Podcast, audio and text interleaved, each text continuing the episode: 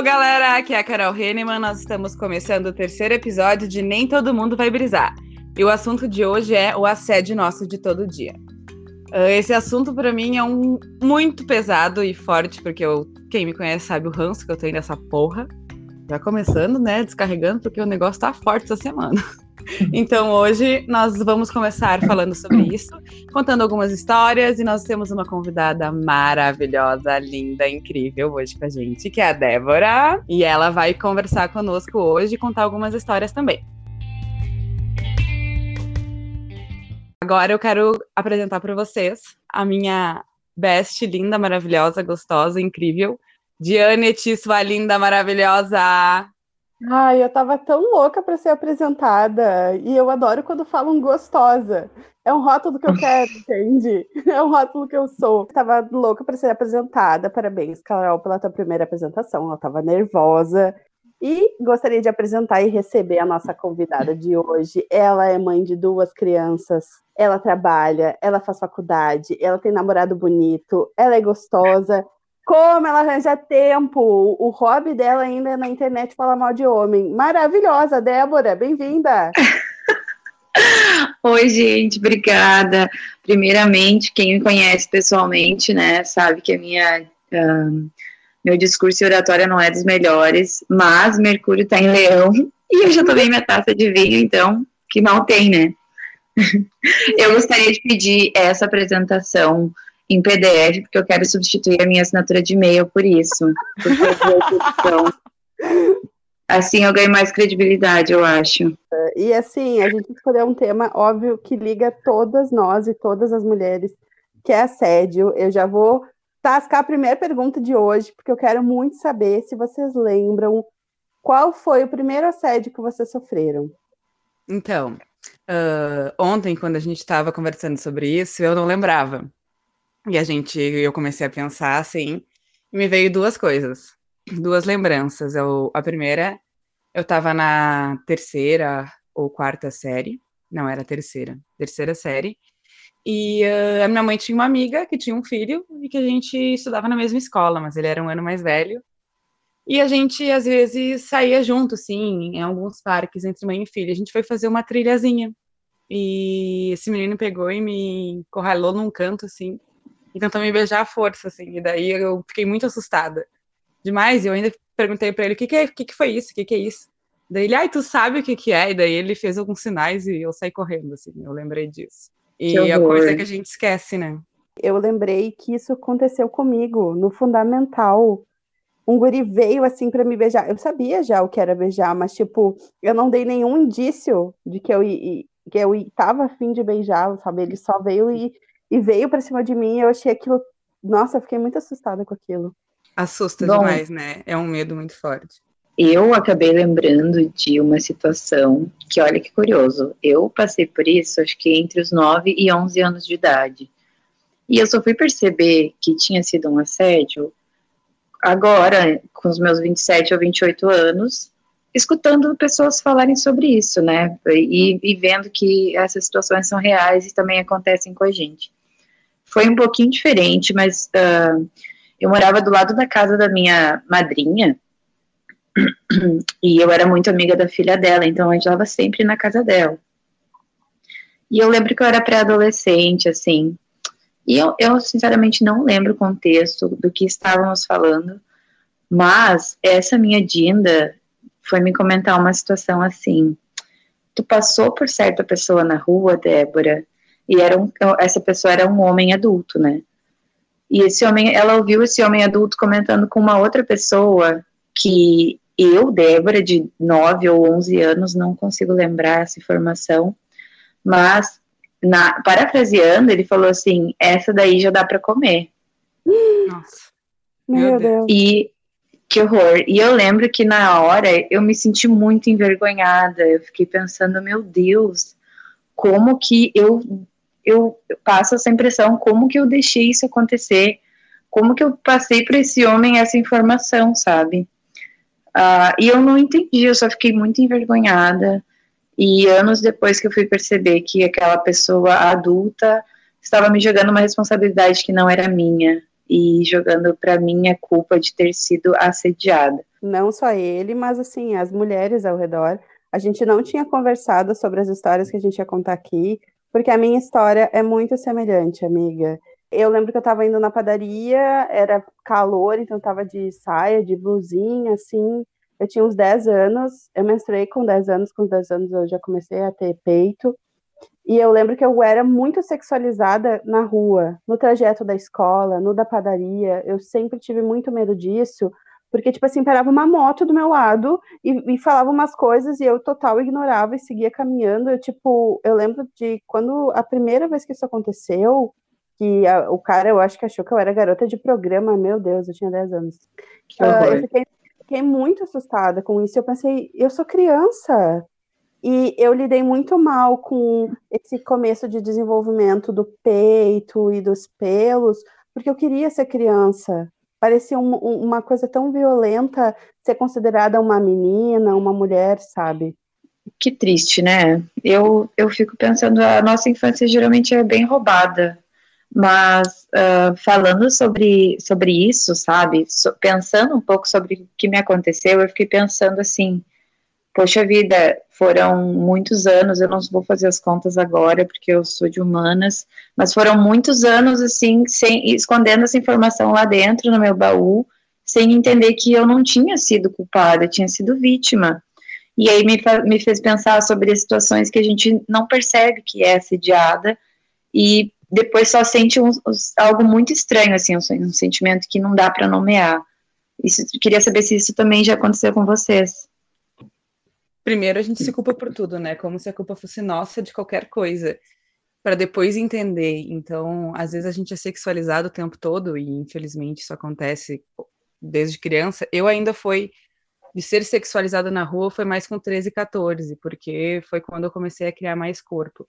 Mas mesmo assim, antes, com corpo de criança mesmo, eu sofri alguns assédios e isso me perturbava, porque eu também pensava de ser culpa, né?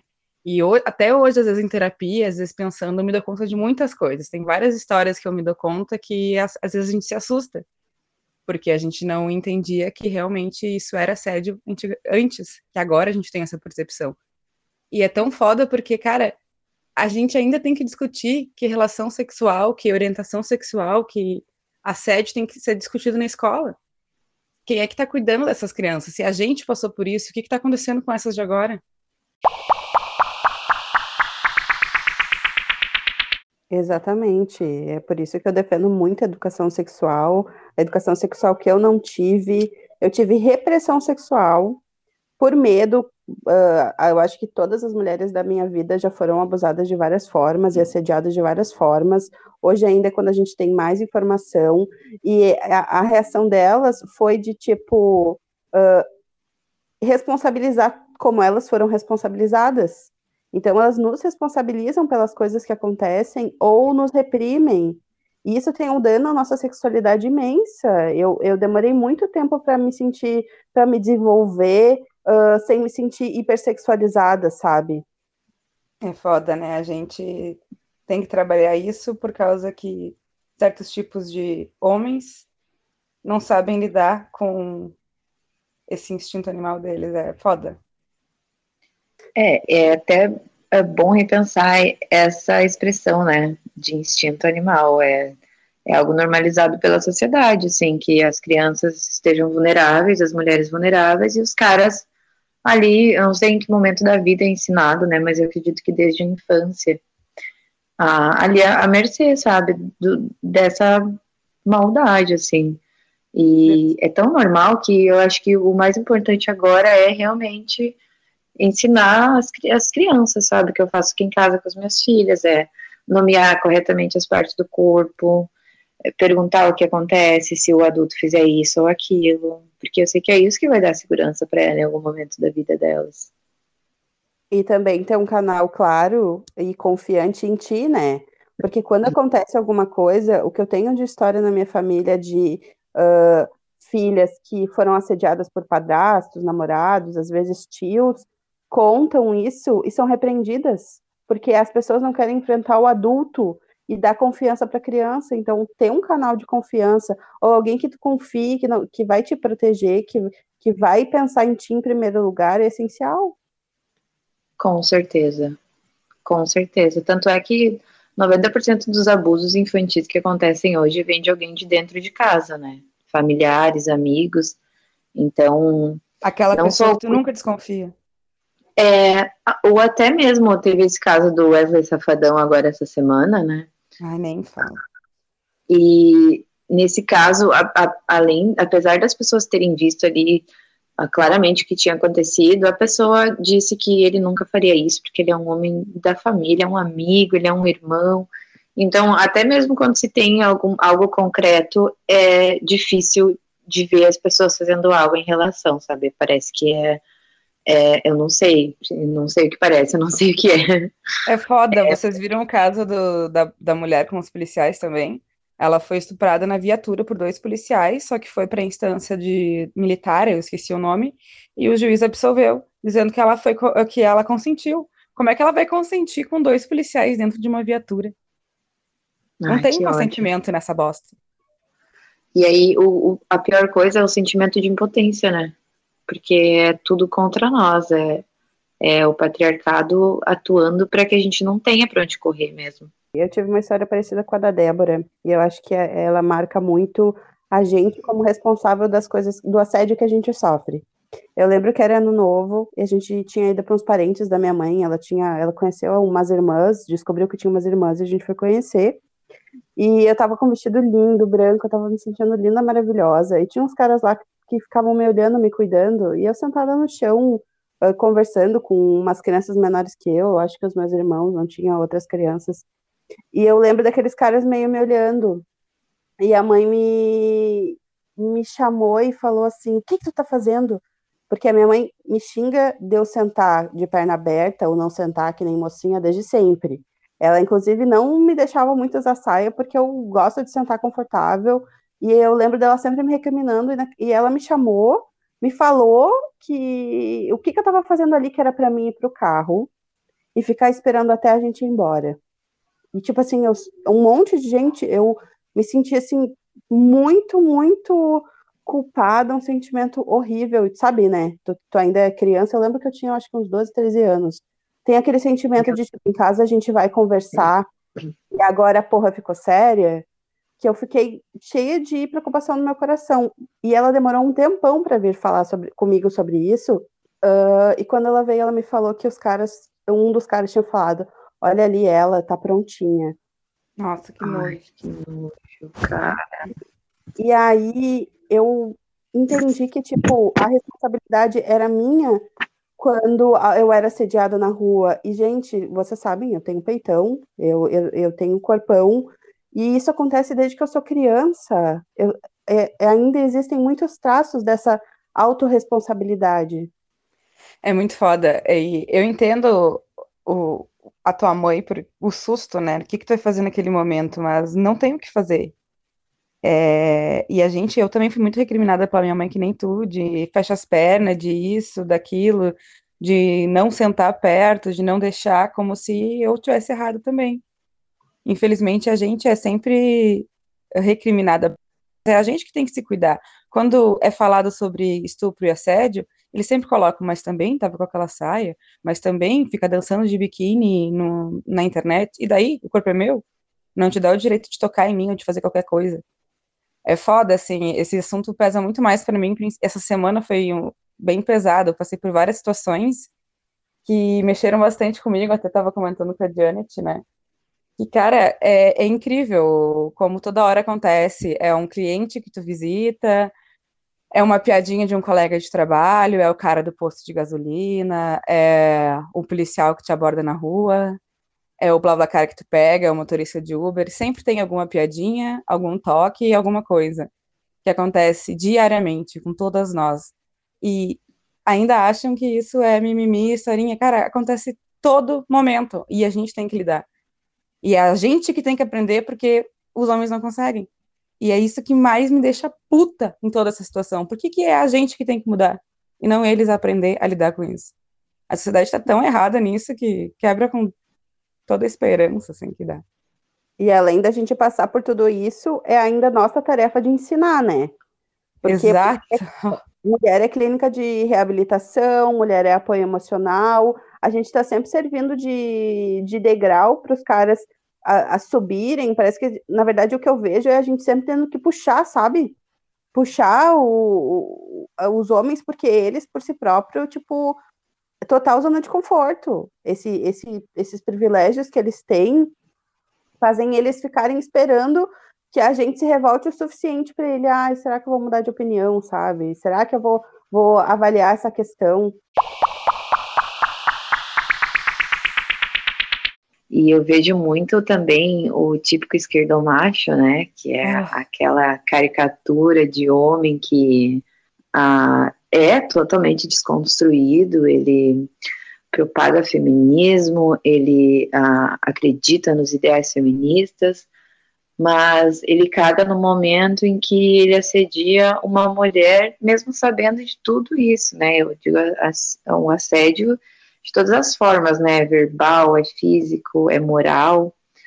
Uh, e o privilégio que essa pessoa tem de ainda ser bem visto pela sociedade, por ser um cara de gente boa, por ser um cara que entende, uh, enquanto o, o, o heterotop, no caso, que está no outro extremo, né, é, é, às vezes é, é uma melhor opção, porque às vezes eles estão dispostos a aprender, sabem que são burros, uh, mas podem, pode ser que mudem a, a alguns aspectos, algumas visões, enquanto o esquerdomacho está ali, uh, uh, sabe, postando a fotinho com, com flor na barba e camisa xadrez, e um blazer xadrez de lã.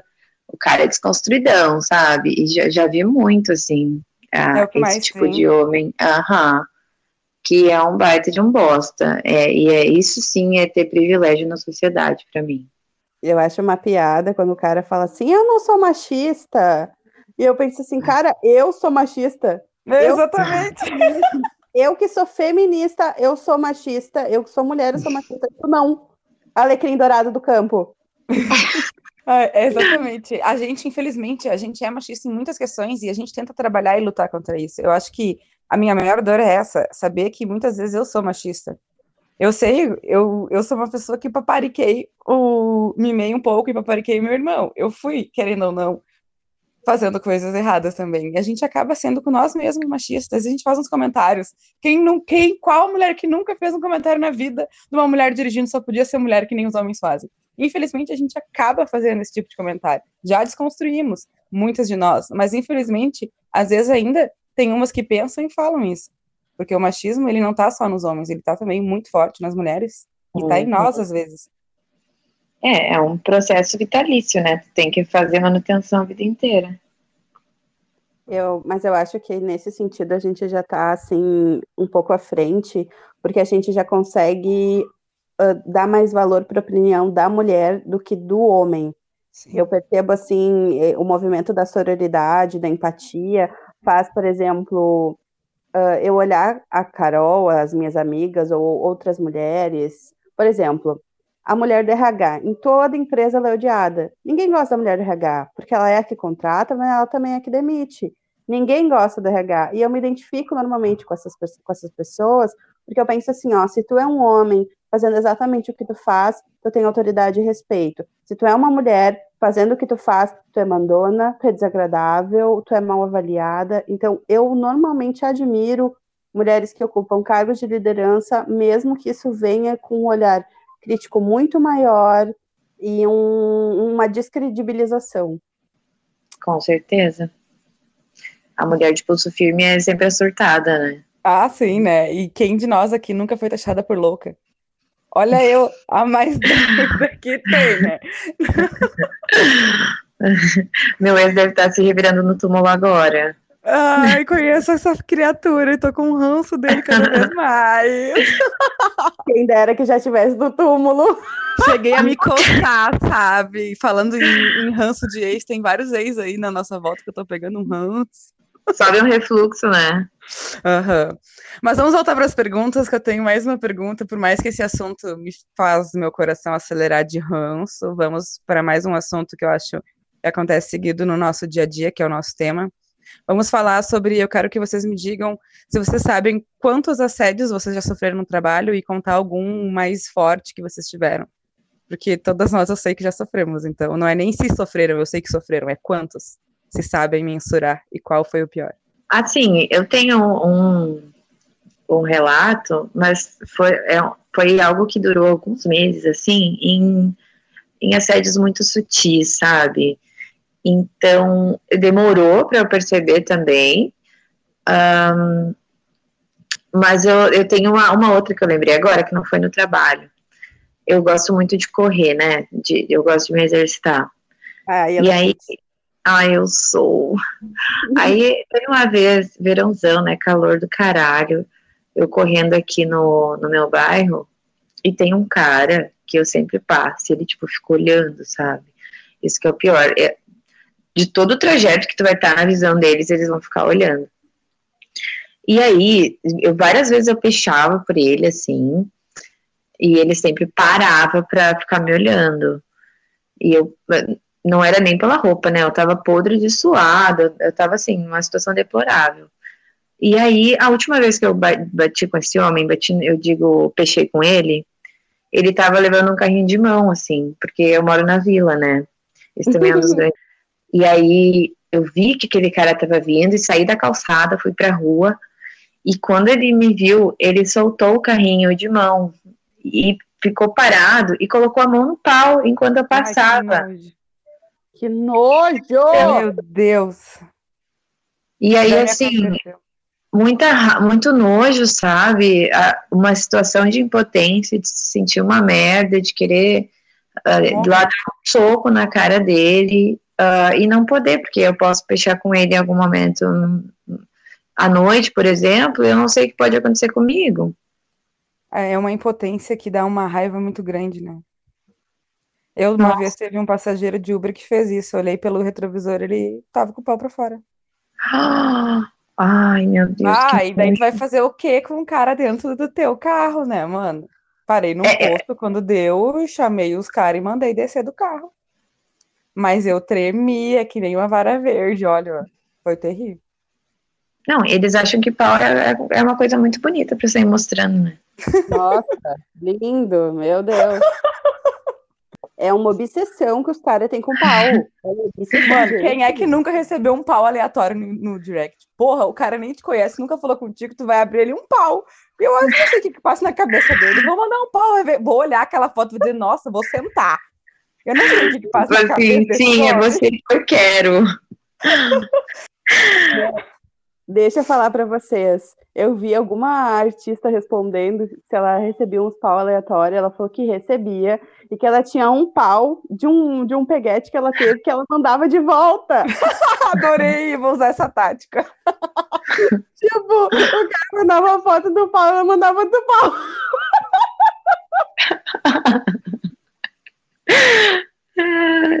Esse é o maior repelente mesmo para esse inseto chamado homem. Sim, adorei. Eu tive algumas bem pesadas assim de trabalho. Uh, três foram na mesma empresa. Meu Deus. eu estava trabalhando nessa empresa e teve a festa de final de ano. Tá, todo mundo lá bebendo e tal, e bababã, curtindo. Daqui a pouco, um gerente de uma outra unidade, que é casado, estava abraçado numa gerente de uma outra unidade, começou a fazer menções aos meus peitos. Aí saí de perto, enfim, depois ele, todo mundo lá dançando e tal, daqui a pouco ele veio, me abraçou e botou a mão nos meus peitos. Escroto. Escroto, exatamente. Aí tá, beleza, levei o caso para RH, passei tudo pro, pro RH, isso no outro dia, e daí entrou o recesso. Voltou em janeiro, primeira notícia que eu recebo por e-mail que o RH foi demitido. Achei a guria da RH no, no Facebook e ela me contou, conversei com ela e ela me falou que passou o caso e eles não quiseram fazer nada porque não foi o primeiro e ela se negou a aceitar e foi demitida. Caralho. Só me trocaram de, de, de, de unidade e tal, fui para uma outra unidade. Estava indo para uma reunião com meu gerente. Antes disso, esse gerente ele fazia algumas piadas que eu só me dei conta depois. Ele fazia algumas piadas tipo, ah, usa decote para ver se a gente chama mais cliente. Uh, e fazia umas perguntas mais íntimas, assim, que depois eu comecei a me dar conta, sabe? Antes eu levava uma brincadeira. A gente foi numa reunião, na volta da reunião, ele parou o carro na frente do motel. Ele quase entrou, assim, embicou o carro Tava só eu e ele no carro e ele falou assim: vamos entrar. Eu tremi na hora, assim. A primeira reação foi: eu peguei o celular e disse: não, beleza, vou chamar a tua mulher para nos acompanhar. Na hora ele deu a ré. e saiu, né? Caralho, que Aí eu pedi demissão e saí. Isso me faz pensar sobre a autoestima do homem hétero assediador, né? Porque, porra, Aí fica aquele limbo de isso é uma autoestima muito boa ou total falta de noção. Ou o equilíbrio perfeito entre essas duas coisas. Eu acho que, tipo, eu sou teu chefe, eu posso. Sei lá o que que pensa na cabeça deles. A Carol, eu vejo ela ser extremamente sexualizada o tempo todo. A Carol é linda, maravilhosa, com certeza. Deixa eu explicar para vocês a Carol. A Carol tem mais de 1,70m, linda, ruiva, extrovertida, fala com todo mundo, chega, é leve. E sabe como as pessoas leem isso? Só objetificando ela. Os homens, uhum. principalmente. Ela entra num lugar, tu, tu, tu sente assim os olhares indo para ela. E, e, cara, quem quer isso o tempo todo? Quem quer isso o tempo todo? Tem dias, tipo assim, a grande maioria do tempo, tu te arruma para ti, entendeu? Tu não te arruma para as outras pessoas. E eu fico puta com isso. Mas muitas vezes eu nem tô arrumada. Quantas vezes tu já me viu mulambenta com calça de abrigo, cabelo sujo, e os caras, mesmo assim, enchem meu saco, caralho. Eu posso estar tá feia, essa caralho, não sei o que, que eles sentem. inteiro, essa porra. Eu posso me vestir de homem. Não adianta. E todas nós passamos por isso uh, em algum grau, mas tem mulheres que são mais fetiche, fetiches do que outras, isso é inevitável. Sim. Tipo, uh, o tanto de cara que me segue desde que eu comecei a postar foto com a Ana. O que, que eles Exatamente. querem ver? Duas mulheres juntas.